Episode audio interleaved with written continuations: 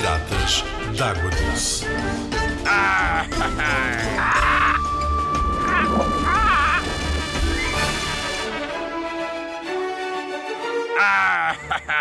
Sabias que a barragem faz parte de um rio? Naturalmente que sabia. A maior parte dos rios tem barragens porque é um sítio onde se faz acumulação de água das chuvas do inverno para poder, com essa água, além de produzir eletricidade, também dá para regar os campos durante o verão. Arroi!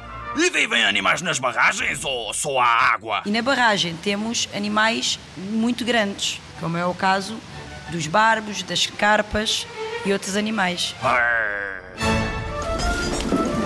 Fluviário do Mar. Sempre em movimento. Arr.